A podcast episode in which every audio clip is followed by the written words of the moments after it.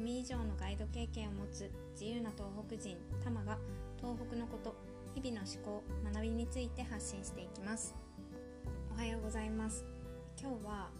東北の未来は明るいぞっていうお話をしたいと思います。でこれね本当にここ数年であの同年代の東北での活躍とかがすごく耳に入ってして多いですしなんかそういう東北で活躍してる同年代の姿を見るとすごく刺激にもなるしありがたい存在だなっていうふうに思います。でまあ、どういう人たちがいるのかというと、まあ、仙台でちょっとピックアップしたいなと思うんですけどまあ、夫婦ともにあの会社員をやってたけどフリーランスに転身して活躍してる和コクリエイトの岩村夫婦とか、ま、この2人は夫婦それぞれ別のことをしてて動画クリエイターとウェブ制作っていう形で活躍をしてます。であとは歌で生きていくっていう風に決めて、まあ、さらに自分の歌の活動を通じて自殺者まあ、日本の自殺者を減らしたいっていう思いを持っているはるかちゃんっていう誰でも気軽に気負いすることなく自由に運動を楽しんでほしいっていう思いで、まあ、東北初の個室ジムっていうのを運営してる友達とか、うんまあ、友人関係じゃなくてもなんか自由自分の自由な生き方をカフェを通して伝えてるチッチっていうチーズケーキ屋さんだったりとかま暮らしとかイギリス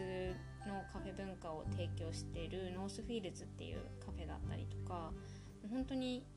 これ以上あるんですけどもう仙台でちょっとピックアップしただけでもどんどん本当に何でしょう東北で挑戦していってるっていう20代30代が多いなっていうふうに感じてます。うんで、まあ、身近にこうやって東北を盛り上げようって頑張ってる人たちがいるのを知るととても励みになるし本当になんか東北の未来は明るいなっていうふうに思いました。うん私も早くこの一員になりたいって思ってます。はい。まあでも一方でちょっと明るいところをねあのー、ピックアップしましたけど地方の高齢化とか県の経済回りがちょっと厳しいとかあとは震災以降あまり復活できてないエリアがあったりとかもう本当にいろんな問題を抱えてるっていうのも事実としてはあるんですけどでもあの、まあ、少しずつ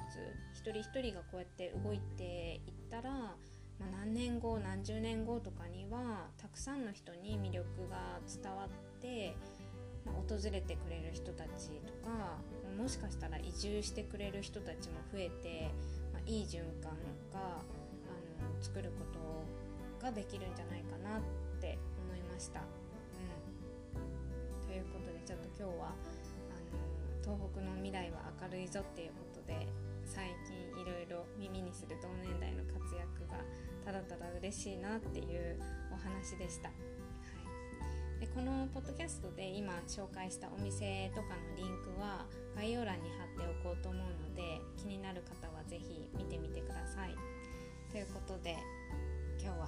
します。最後まで聞いてくださってありがとうございました。